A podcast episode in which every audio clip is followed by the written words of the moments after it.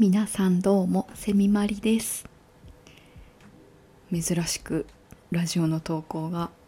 続けてできています。聞きに来ていただいている皆さんのおかげでもあります。ありがとうございます。今日はあのー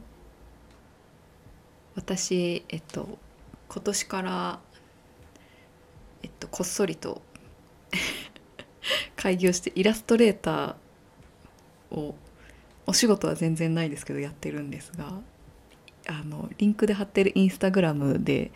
ちょぼちょぼと絵を投稿したりしてるんですけども 細々と。そこでも投稿した絵あのイラストとあの合わせたテーマといいますか。あの影の色は何色っていう絵をあげてるんですけどもこれはあの先日モネ展クロード・モネですねモネ展をやっているのを見に行きましてそこで得た印象というか学びというか感想的な絵を一枚描いたんですけれどもその話をちょっとしたいなプラス絵もか絵にもまとめたいなと思って発信をしています。あのモネの絵って皆さん見たことありますか？あのまあ画像とかでもそうですけど生のでというか美術館とかで見たことってありますか？私モネの絵はあの過去にも一度南島のあの地中美術館といったところで見たことがあったんですけれどもなのでうん2回目ないしどこかでもう1回見てるかもっていう感じだったんですけどもあの睡蓮とか有名ですよね。あの池に浮かんでる睡蓮の葉っぱと花がポンポンってあるっていうのが結構有名で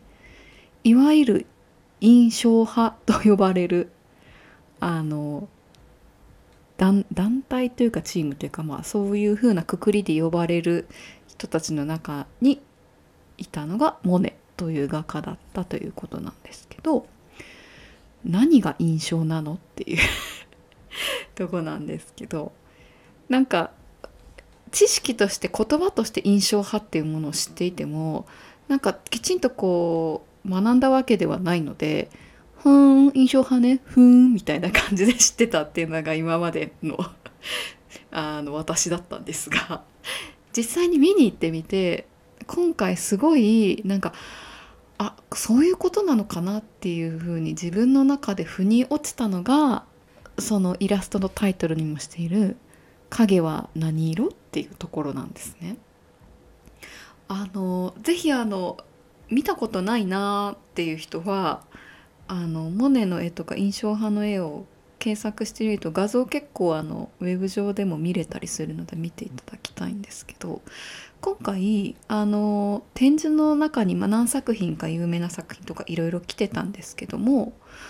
あの連作って言って、まあ、同じようなテーマのものをモチーフを何枚かこう描いているっていうものがあるんですがその中の一つのえーっとウォータールー橋ウォータールー橋かなこれ。まああの橋ですね。川に架かる橋をいろんな時間帯であるいはいろんな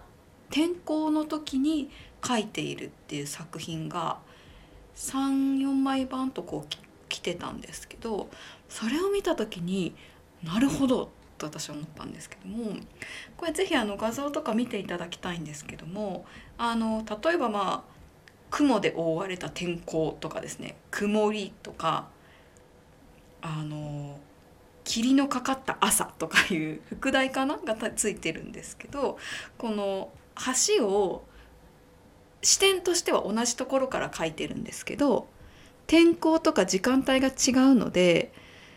要は光が違うんですよね。当たってる光だったりあるいはその気候によってその霧とかもそうですけど空気の質感が違うみたいなところを絵に収めていてであのなんとなくこうぼやっと見えてる橋の形は全くあのどれも一緒なんですよ。同じとこから見ているわけなので形は一緒なんですけども例えば影が濃く出ているところの色とかなんとなくこうはっきり見えている日もあればぼんやり霞んでなんとなくここに橋があるなっていうのが見えている感じとかなんかその辺の質感をこう全部変え変えてというか、うん、その日の状態を描き分けているっていう絵なんですよね。であの私もそのイラストで「影は何色?」って書いたかのようにそこに橋がある橋が川にかかっているっていう事実があるわけじゃないですか風景として。で例えばその橋が石でできている石造りでできているとその石はちょっとこうグレーがかった石でできていて川の水はちょっとよどんでいてこう深緑色だみたいなところがあった時にいや本当に深緑色なの？とか本当に石の色してるの？みたいなところを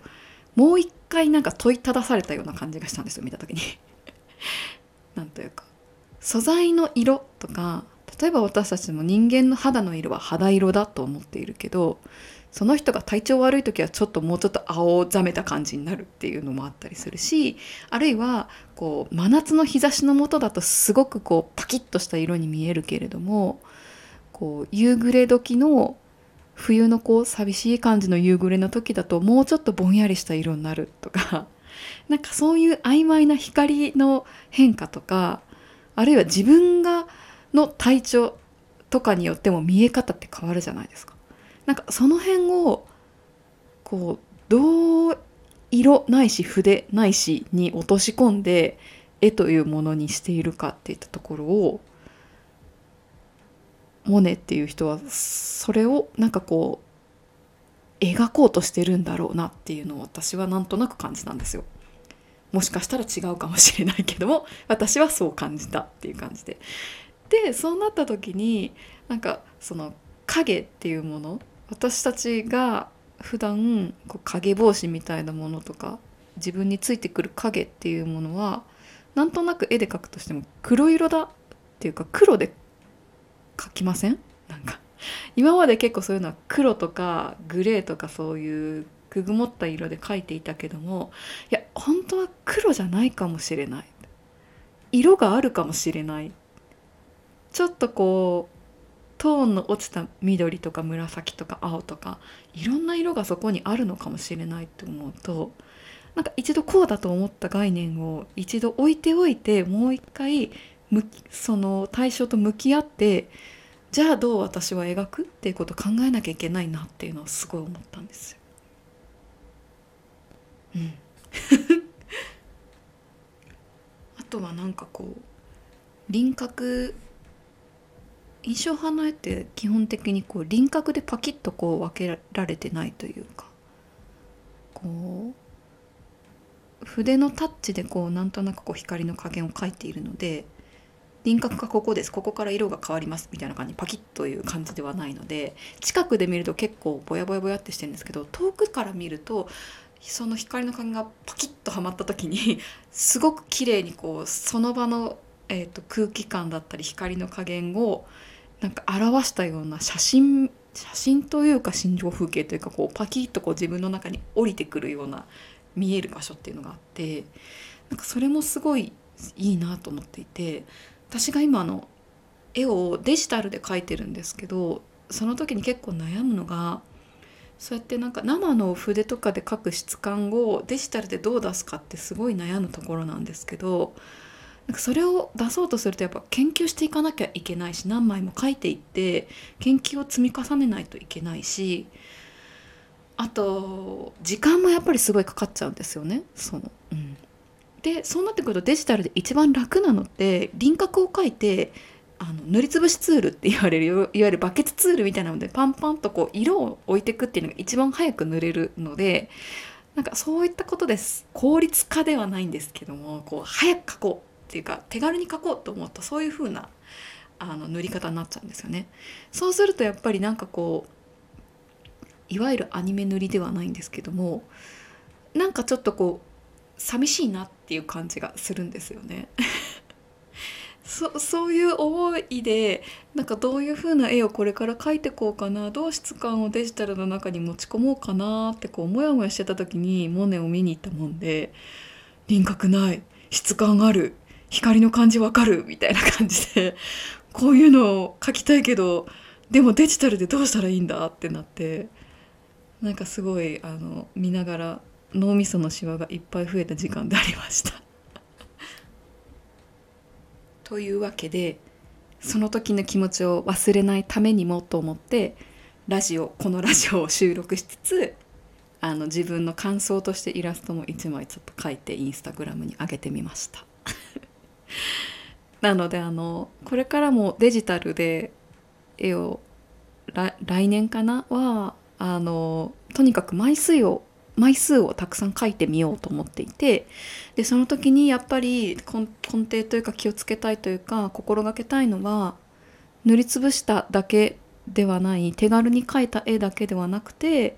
もちろんその枚数書くためには早く描かなきゃいけないので効率っていうのも大事だとは思うんですけどもその中にちょっとでもなんか私のこうハートの部分が乗るといいなと思っていてなんか手書きとか質感みたいなものからやっぱりそういうのが伝わると思うのでデジタルの中にそういうのを感じらさせるためにどうしたらいいかっていうのをちょっとトライしていきたいなと思っています。ないしなんかこうただ塗りつぶしただけにならないようにちょっとこう角度とか構図とか色合いみたいなところで少しでも見る人の心がこうに心に触れるというか心に届くというかようなものが書けたらいいなぁとは思っているのでこれからもそのインスタグラムないしこのラジオでそういったところの発信というか自分がこうなんか研究していく作り続けていく発信し続けていくところのなんかきっかけになればいいなと思っているので温かく見守っていただけると幸いです。あのこのラジオの内容と思うと別に、まモネの作品はとても本当に素敵なので遠くから見たり近くから見たりしてゆっくり時間かけて見るのがおすすめなので今あの都内でモネ展やってるんですけどすごい人なんですよ。平日とかでも。なのであの常設でそのさ冒頭の方に出したあの地中美術館っていったところではあの常設で作品があってでそこのあの地中美術館の中のジェームス・タレルかな？っていう人の作品もすごいあの脳に刺激を というかあのなんていうかネタバレになっちゃうからあんまり言わない方がいいけども空間とか光とかなんかそういうものを使ってこういう作品作れるんだっていう感動したのを今でも私覚えているので是非ねちょちょっとあのアクセス的にね直島なのであの時間をかけていかないといけないですけども行くだけの価値は十分にあると思うのであの心破れた時じゃないですけど 疲れた都会ちょっと疲れた仕事疲れたわっていう時は是非時間とあのお金を使って 見に行っていただけるといいのかなと思いました。それも付け加えておきます。ではでは今日も最後まで聞いていただきありがとうございました。また。